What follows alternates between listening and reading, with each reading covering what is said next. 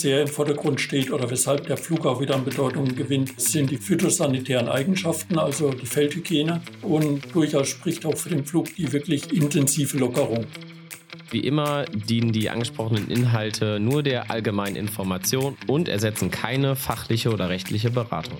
Ja, herzlich willkommen zu einer neuen Folge von unserem Podcast Sehen und Hören. Ja, wir sind heute zusammen mit äh, Nicole Georg Hess und wir beschäftigen uns mit dem Thema des Fluges. Es ist eine Maschine, die, ja, denke ich, ähm, ja, im Moment vielleicht tendenziell ein bisschen weniger eingesetzt wird, aber ja, sicherlich auch noch äh, eine bedeutende Rolle in der Landwirtschaft hat. Ich denke, keine Maschine ist sonst so als Symbol so stark mit der Landwirtschaft verankert wie der Flug. Und deshalb ist es, denke ich, auch äh, nach wie vor einfach eine unglaublich wichtige Maschine. Und bevor wir ja darüber sprechen, sprechen wir einmal ähm, ja mit Nicole Georg, was er denn eigentlich macht und was ihn persönlich auch mit dem Flug verbindet. Ja, schönen guten Tag. Ich bin ja hier an der Deuler in Westfalen-Lippe tätig im Fachbereich Landwirtschaft und äh, da, ja, das nennt sich technischer Lehrer.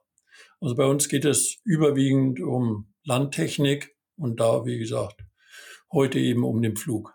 Was äh, verbindet dich denn persönlich mit dem Flug?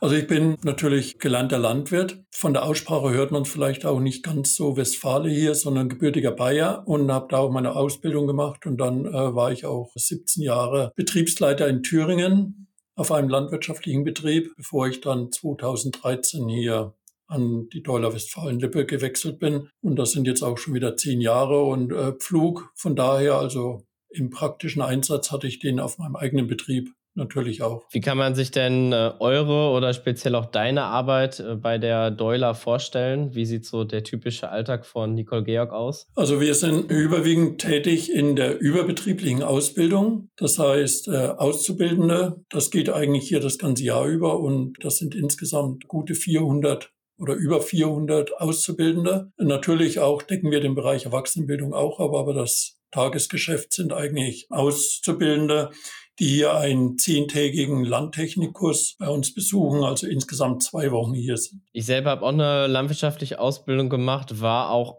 in der überbetrieblichen Ausbildung. Ich mhm. weiß aber tatsächlich nicht mehr, ob ich bei euch auch war oder an einem anderen Standort, aber ich glaube, dass ich auch in, ähm, in Warndorf bei euch ähm, ja. vor Ort war und da gab es ja diesen berühmt-berüchtigten Idiotenacker. Das heißt, ah. ähm, ja. im Prinzip eine kleine Parzelle, wo man eigentlich ja von morgens bis abends eigentlich diverse Maschinen nacheinander durchgezogen hat, um eben ja zu lernen, wie man die richtig einstellt und wie sie funktionieren. Und das ist ja auch eine Sache, mit der wir uns heute weil über die Tonspur beschäftigen wollen. Das ist ja ein Stück weit auch eine Herausforderung. Mhm. Ähm, aber ich denke, damit kommen wir klar und wollen eigentlich einfach jetzt mal näher auch über den Flug sprechen bevor wir uns um die Maschine kümmern, noch ein paar Oder-Fragen. Das ist bei uns so üblich, dass man äh, zum Anfang nochmal als, als Abrundung der Vorstellung sich nochmal ein paar Oder-Fragen stellen muss.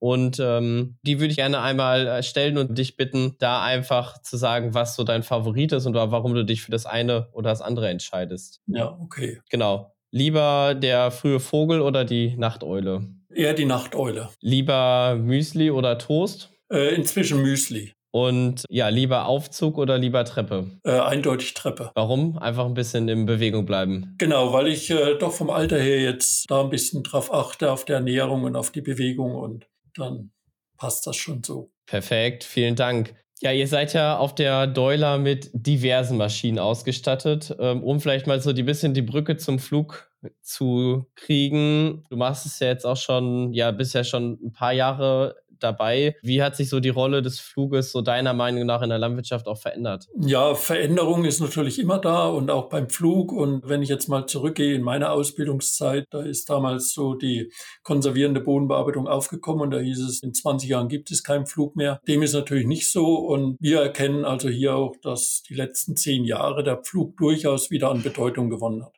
Also du glaubst auch, dass wir schon so ein bisschen den Punkt überschritten haben, also dass es doch auch durchaus wiederkommt. Ich meine, man muss auch sagen, gefühlt war das letzte Jahr natürlich auch irgendwie ein Jahr, wo der Flug auch von der Witterung wieder irgendwie mhm. mehr an Bedeutung gewonnen hat und ich sag mal Direktsaat oder ja Minimalbodenbearbeitung nicht überall so möglich war.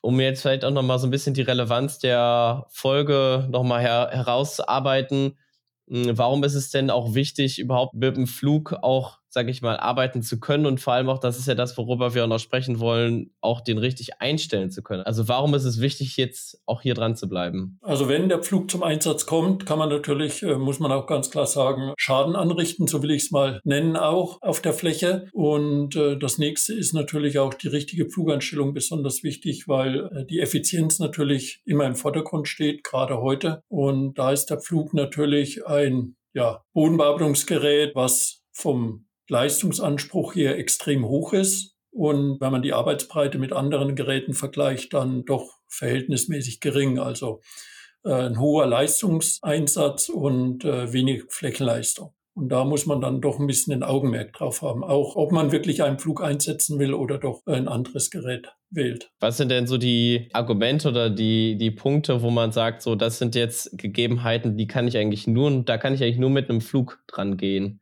Also wo ist da das Alleinstellungsmerkmal? Mhm. Natürlich sagt man, das kenne ich auch aus der Lehre noch, nirgendwo be bewegt man so viel Erde wie mit dem Flug. Aber was ist, sage ich mal, die Besonderheit auch im Vergleich zu anderen Methoden? Zweimal grubbern und sehen oder so. Also ja. wo fällt da die Entscheidung zum Flug? Was heute natürlich sehr im Vordergrund steht oder weshalb der Flug auch wieder an Bedeutung gewinnt, sind die phytosanitären Eigenschaften, also die Feldhygiene dass ich wirklich keine Anrückstände an der Oberfläche habe und dadurch den Infektionsdruck dann reduziere für die nachfolgende Kultur und durchaus spricht auch für den Flug die wirklich intensive Lockerung, weil ich wirklich einen gleichmäßigen Bearbeitungshorizont habe über die ganze Arbeitstiefe und dann wirklich intensiv lockere und eben Wände im Boden. Es gibt ja verschiedene Arten von Flügen, wenn ich ähm, das fachlich korrekt jetzt wiedergebe. Es gibt ja, sag ich mal, den klassischen Volldrehflug, dann gibt es ja, glaube mhm. ich, noch Beetflüge. Genau. Hm, vielleicht können Sie uns da einmal kurz abholen? Was ist so, was gibt es da und was ist eigentlich so, wie nennt man das, was eigentlich ja gängig ist in der Praxis? Also durchgesetzt hat sich eindeutig der Volltriebflug, weil von der Arbeitsweise her, ich muss eben keine Beete anlegen und kann immer die gleiche Furche wieder zurückfahren. Ist aber durchaus regional unterschiedlich. Ich war ja durchaus auch einige Jahre in den östlichen Bundesländern und äh, da hat der Beetflug durchaus noch Bedeutung auf den größeren Flächen.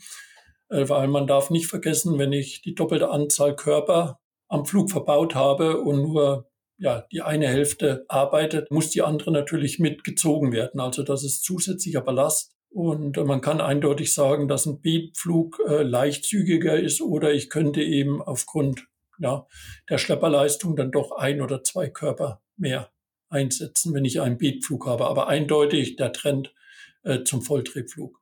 Ganz deutlich ich finde, wenn man nochmal so ein bisschen die landwirtschaftlichen Maschinen sich anschaut und beispielsweise eine Sämaschine, grober Scheibenecke, da ist immer sehr viel Individualität da, würde ich jetzt vergleichsweise so mal einordnen. Und Flug ist Flug, würde ich. Also kann, kann man das so überspitzt, ähm, überspitzt sagen oder wo gibt es da auch nochmal Unterschiede zwischen Herstellern, die man da irgendwie nochmal unterscheiden kann? Also ich finde, das ist irgendwie beim Flug immer am wenigsten festzustellen. Ja, also da gebe ich dir recht. Pflug ist Pflug, ist eben ein Spezialgerät und der Pflug kann eben nur den Boden wenden. Ich kann die Arbeitstiefe variieren, das ist so das Einzigste eigentlich, aber ähm, für nichts anderes einsetzen. Es gibt natürlich spezielle Bauarten von Pflügen, die durchaus auch heute ein bisschen variabler sind für die flache Bearbeitung inzwischen. Schälpflüge sind das dann, aber die haben dann auch ihre Grenzen von der Arbeitstiefe, beziehungsweise ein normaler Ackerpflug, den kann ich dann der, ist die Arbeitsqualität wieder nicht gegeben, wenn ich da zu flach zum Beispiel arbeite. Also Flug ist Flug, muss man wirklich so sagen. Ich kenne auch, ähm, wenn wir noch mal ganz kurz auch dabei bleiben, ich, wenn ich mir an ganz alte Schwarz-Weiß-Bilder noch so vom, auch von den Ausbildungsbetrieben, also wenn man die mal sieht und wo die Flüge mit Pferd gezogen wurden, da muss man ja auch eigentlich sagen, im Prinzip ist es ja auch noch hundertprozentig das gleiche wie das, was man jetzt teilweise mit 10 bis 20 Schaden oder so, in, nur halt alles in groß und großem Scharkörper hinter sich herzieht. Äh, also wo sind da, wo gab es da in den letzten ja, Jahrzehnten, kann man ja ähm, sagen, wenn nicht sogar Jahrhunderten, da die Innovation? Also was hat sich an dem Flug verbessert? Also wo sind da die technischen Details, die irgendwie weiterentwickelt wurden? Die Arbeitsweise ist natürlich gleich geblieben, der Flug wendet den Boden. Technische Innovationen sind natürlich gekommen. In erster Linie sind die Pflüge heute natürlich den Leistungs Klassen der Traktoren angepasst, weil das ist ja auch stetig nach oben gegangen. Dann ist natürlich auch die Elektronik eingezogen in die Pflüge. Die letzten Jahre kann man sagen, verschiedene Hersteller haben da Innovationen gebracht, bis hin eben zur Isobus-Steuerung von Pflügen und das betrifft eigentlich hauptsächlich immer ja, äh, die Handhabung, die Einstellung, die dann eben ich möchte jetzt nicht sagen automatisiert wurde, aber bedeutend erleichtert wurde, beziehungsweise zum Teil dann muss ich nie mal absteigen mehr vom Traktor, sondern über Sensorik und so weiter wird dann alles äh, Hydraulik von der Schlepperkabine aus eingestellt. Das ist heute durchaus möglich. Ja, ich glaube, das ist die Herausforderung, die man ja auch so ein bisschen hat. Und damit kommen wir eigentlich jetzt auch zu dem, zu dem Block der richtigen Einstellung. Die Senioren in der Ausbildung haben immer zu mir gesagt, dass die Schlepper eigentlich immer zu groß sind, wenn man flügt, weil man gar nicht mehr merkt, dass die Maschine falsch eingestellt sind oder die Witterungen vielleicht gar nicht so gut sind. Ähm, weil ich sag mal, am Anfang war natürlich so, war es schon so, dass man einfach nicht so viel Motorleistung zur Verfügung irgendwie hatte und da musste man den Flug optimal einstellen, um überhaupt irgendwie voranzukommen. Und das ist ja heute hat man irgendwie, keine Ahnung, fast 200 PS vom Vierschafflug und in runterlassen, losfahren, fertig. Und da macht man ja dann wahrscheinlich eh ja mehr kaputt als heile. Und da würde mich auch interessieren, mit was für einem Wissensstand kommen die Leute denn überhaupt noch zu euch in die Ausbildung? Also wie fit sind die überhaupt schon im Flug einstellen? Würdest du dich äh, dir zutrauen, so eine prozentuale Zahl irgendwie zu sagen, wie viele Flüge wohl, die auf deutschen Äckern laufen, richtig eingestellt sind? Da gebe ich dir recht. Der Pflug ist jetzt ein Gerät, was äh, ja nicht so oft verstellt wird auch. Äh, wenn der, man kann wirklich sagen, wenn der einmal eingestellt ist, dann passt der auch von der Einstellung. Also er muss nicht auf jeder Fläche wieder neu angepasst werden. Die Einstellungen, vielleicht mal die Arbeitstiefe ein bisschen variieren, aber das ist äh, ja noch die einfachste Sache. Die Vorkenntnisse unserer Teilnehmer sind durchaus sehr gering. Das ist eben auch dem geschuldet, weil die Pflüge, die draußen auf den Betrieben vorhanden sind, die sind eben einmal eingestellt. Aber was wir auch durchaus immer merken, das, was du vorhin auch angesprochen hast, dass das Leistungsniveau der Zugtraktoren heute so hoch ist, dass man durchaus, ja, die Pflugeinstellung auch ein bisschen vernachlässigen kann, weil der Traktor davor eben die Zugleistung hat. Und das ist aber ein Ansatzpunkt für uns, weil ja, sagen wir mal, ein erfolgreicher Landwirt zeichnet sich auch dadurch aus, dass er eben ja effizient mit seinen Maschinen umgehen kann und wenn der Trecker dann, sagen wir, ein paar PS weniger haben kann und die gleiche Flächenleistung beim Flügen erzielt, dann ist das natürlich positiv erstmal von den Kosten her, von der Effizienz her dann. Wenn wir uns das jetzt mal bildlich vorstellen, wir wollen irgendwie für Wintergetreide mhm einmal flügen. In, sag mal, Vierschar Volldrehflug ist, sag ich mal, das, was ich hier vielleicht in Region Westfalen so das, das gängigste ist. Wo fängt man denn an, überhaupt einzustellen? Also, was sind, sag ich mal, so ein bisschen die Do's und Don'ts, die man beachten muss? Genau, also bevor man wirklich an die Flugeinstellung, an den Flug geht, merken wir auch immer wieder, sind, was ähm, durchaus ein Defizit ist, äh, der Traktor. Der Traktor muss als erstes beachtet werden und das fängt eigentlich an äh, mit der richtigen Ballastierung. Das heißt, ich muss bei den heutigen Gewichten der Anbaugeräte äh, eine entsprechende Frontballastierung haben, was auch ja nicht immer Bedeutung hat bei den Landwirten, ist den richtigen Reifendruck, dass ich eben wirklich, wenn ich effizient arbeiten will, muss ich den Reifendruck absenken auf das ja, minimale Maß, was der Hersteller, also da kann man jetzt auch keine Pauschale irgendwie sagen, aber auf jeden Fall in heutiger Zeit unvereinbar. Reifendruck muss man haben. Und dann ist das nächste die Hufwerksregelung, dass da eben auch wirklich konsequent die Zugwiderstandsregelung genutzt wird. Das stellen wir eben auch immer wieder fest, dass da nicht mehr so Wert drauf gelegt wird, weil, wie gesagt, die Zugleistung vorhanden ist. Aber wenn der Traktor wirklich effizient arbeiten soll, ist die Einstellung der Zugwiderstandsregelung äh, das elementare Element vom Traktor her. Also Reifendruck, Zugwiderstandsregelung, Ballastierung. Damit fängt es eigentlich an und äh, dann geht es eigentlich erst direkt an den Flug. Genau, bei dem Ballastierung, wie, was hat man da so ein bisschen als Hilfswert? Also ich sag mal, wenn man einen Flug hochhebt, dann sollte er natürlich noch stabil irgendwie auf der Erde stehen, denke ich. Also nicht mit irgendwie Einzelradbremse am Vorgewende noch drehen müssen. Dann hat man wahrscheinlich irgendwie was verkehrt gemacht. Wie, woher weiß man, was, was die richtige Ballastierung ist? Also gibt es irgendwie Richtwerte? Der Richtwert oder das Wesentliche äh, bei der Ballastierung ist eigentlich die Straßenverkehrsordnung, also eigentlich vom Hof zum Feld. Mhm. Und da muss man, egal welches Anbaugerät im Heck verbaut ist, eben 20 Prozent des Leergewichtes vom mhm. Traktor muss wenigstens immer auf der Vorderachse liegen. Also es sind in der Regel, sagen wir, beim nicht so allzu großen Traktor irgendwie 150, 180 PS sind das durchaus so 1,2 Tonnen, 1,4 Tonnen, die so auf der Vorderachse äh, verbleiben sollten, wenn der Flug angehoben ist. Ist der Flug im Boden, wirkt das natürlich auf die Vorderachse mit als Zugkraftverstärkung, aber man darf auch nicht vergessen, äh, jedes Kilo mhm überflüssiger Ballast kostet auch Leistung. Also wenn ich also da jetzt mit der Ballastierung das übertreibe, was man durchaus draußen auch manchmal sieht, was zum Beispiel wirklich beim normalen Anbauflug nicht notwendig ist, sind zum Beispiel Radgewicht. Also aus unserer Sicht her gar nicht notwendig ist, weil das ist Gewicht, was mitbewegt werden muss, was Leistung kostet, aber die Ballastierung oder die Ballastierung der Hinterachse übernimmt eigentlich dann die Zugwiderstandsregelung, die Gewicht des Fluges auf die Hinterachse überträgt. Wenn wir dann zum Flug übergehen, wir haben den Trecker im Prinzip perfekt ausbalanciert, richtig eingestellt. Wo sind dann die Stellschrauben am Flug? Also beim Flug fängt es, äh, wie vorhin auch schon mehrmals angesprochen, eigentlich mit der Arbeitstiefe an. Die Arbeitstiefe ist also das wesentliche Merkmal. Da wird auch gleichzeitig äh, die waagrechte Ausrichtung des Fluges überprüft, also, also der erste Körper und der letzte Körper hinten die gleiche Arbeitstiefe haben. Das ist die erste Einstellung. Dann geht es eigentlich weiter mit der Neigung des Fluges, ob er senkrecht steht. Das ist gerade bei den Volltriebflügen äh, ja sehr leicht zu überprüfen, weil ich natürlich das obere Körperpaar oben aufgebaut habe und dass die eben da wirklich senkrecht übereinander stehen. Das ist dann so das Wesentliche. Ein bisschen kniffliger wird es dann schon mit der dritten Einstellung. Das ist die Arbeitsbreite erster Körper oder man nennt das auch äh, Vorderfurchenbreite Einstellung, weil da muss ich dann schon auch Maße nehmen am Flug, beziehungsweise welche Arbeitsbreite ich eingestellt habe und das dann mit der Anzahl meiner Körper multiplizieren.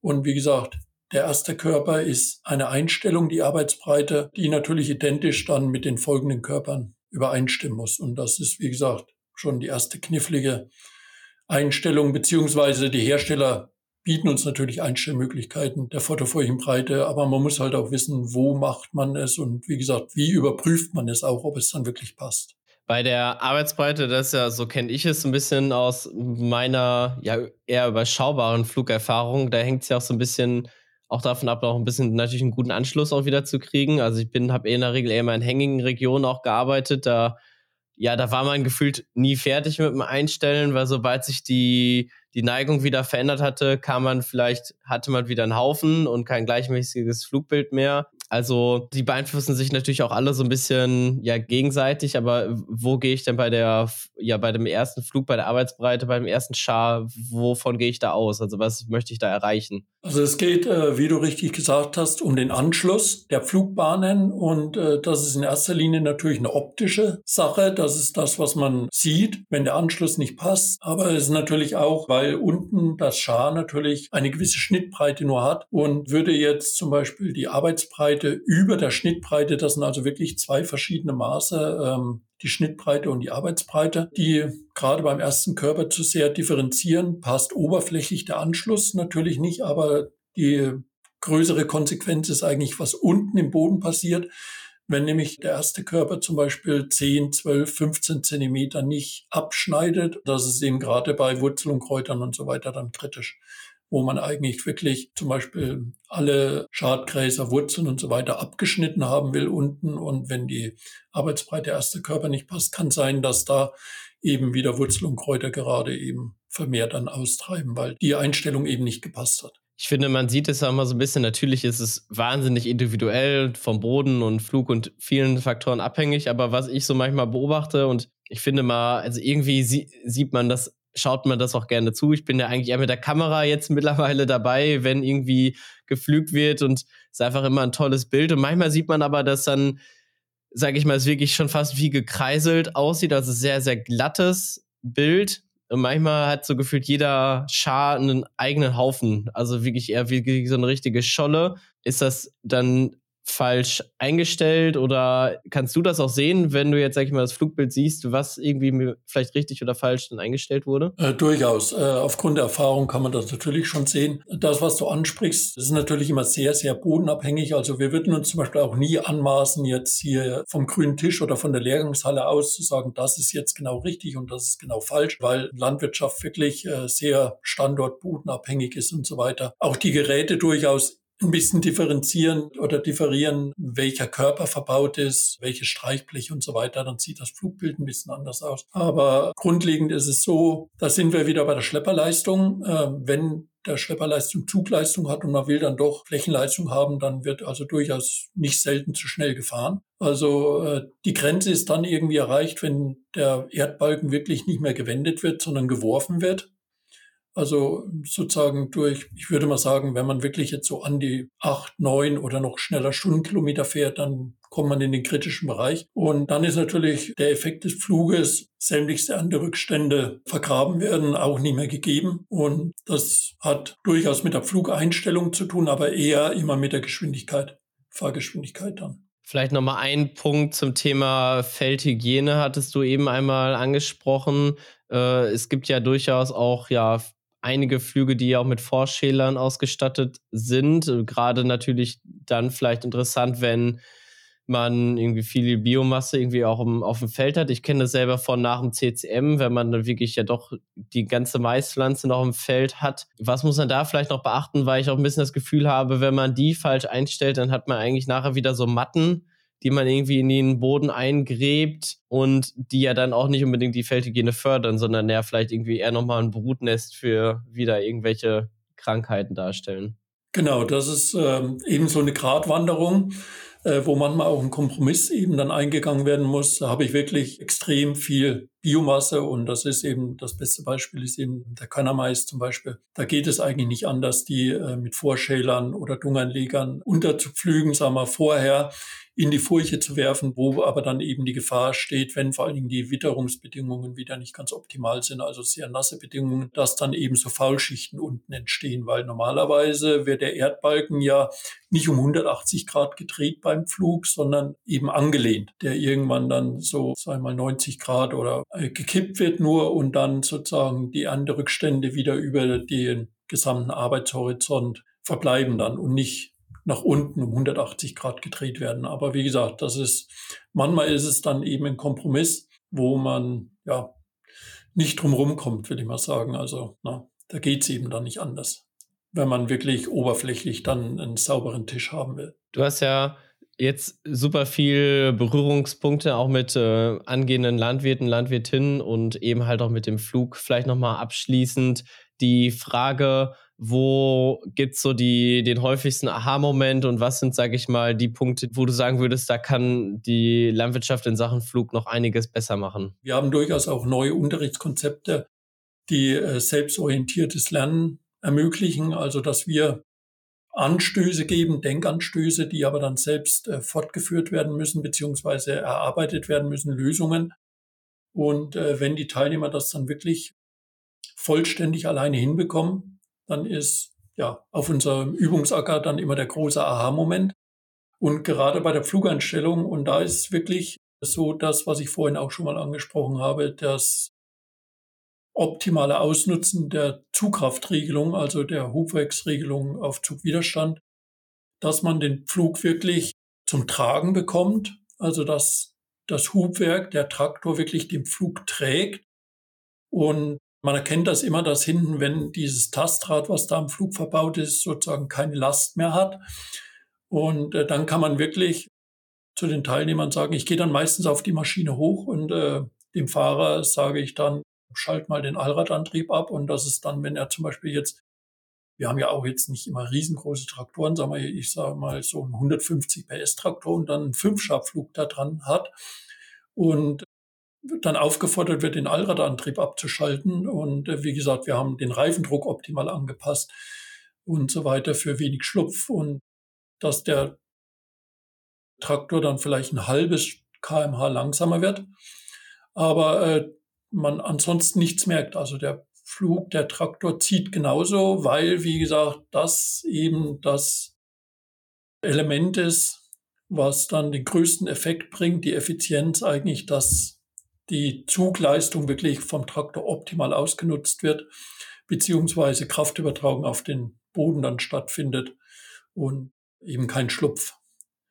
Ja, und das ist so der größte Aha-Effekt. Und natürlich dann auch äh, die optischen Sachen, wie du vorhin schon gesagt hast, der optimale Anschluss, das Flugbild und so weiter. Aber äh, die sind dann doch über den Tag dann oder am Ende des Tages immer sehr, sehr motiviert dann. Na, manchmal wollen sie gar nicht mehr aufhören. Ja, also ich, ich finde, es macht ja auch, also das ist ja auch irgendwie das, was dann auf dem Feld Spaß macht. Und ich hoffe, dass, dass äh, alle, die diese Folge jetzt gehört haben, auch für sich mitnehmen, ein schönes Flugbild und auch irgendwie der Trecker, der ja leichtzügig schön in der Spur läuft. Das ist ja auch, ich hatte in Ausbildung sogar mal mit ähm, keinem Allradschlepper geflügt und da merkt man ja doch auch so ein bisschen, wenn er falsch eingestellt ist, wie der Trecker arbeitet und ob der sich überhaupt in der Spur hält. Also da man, konnte man gar nicht mit einer komplett falschen Einstellung arbeiten, dann wäre der sonst wohin gefahren. Und ähm, ja, ich denke, das ist Motivation, die man irgendwie hat. Und ich finde, das ist auch so ein bisschen diese die Challenge beim Flügen, dass man schon auch irgendwie oft absteigen muss, einstellen muss, nochmal nachjustieren muss. Und wenn es dann läuft, dann, dann macht es irgendwie Spaß und dann ist es auch irgendwie ein schönes Bild, auf das man dann irgendwie die Kultur dann wieder platzieren kann. Und ähm, ja, von daher ganz, ganz herzlichen Dank auch für deine Erläuterungen und deine Tipps zum Flug einstellen. Ich denke, da kann man ja jetzt, gerade wenn es losgeht, wenn wir ins Frühjahr starten, noch einiges für sich mitnehmen. Hat dann direkt einen praktischen Nutzen auch davon. Und man muss sagen, man kann dir auch sehr gut zuhören. Also du ähm, könntest neben der Doiler könntest du dann auch noch anfangen, irgendwie vielleicht als Synchronsprecher oder Sprecher für irgendwie Filme. Das wäre auf jeden Fall auch noch irgendwie ein, ein Feld für dich und ganz herzlichen Dank, dass du dir die Zeit genommen hast. Ja, ich bedanke mich auch. No. Gerne wieder.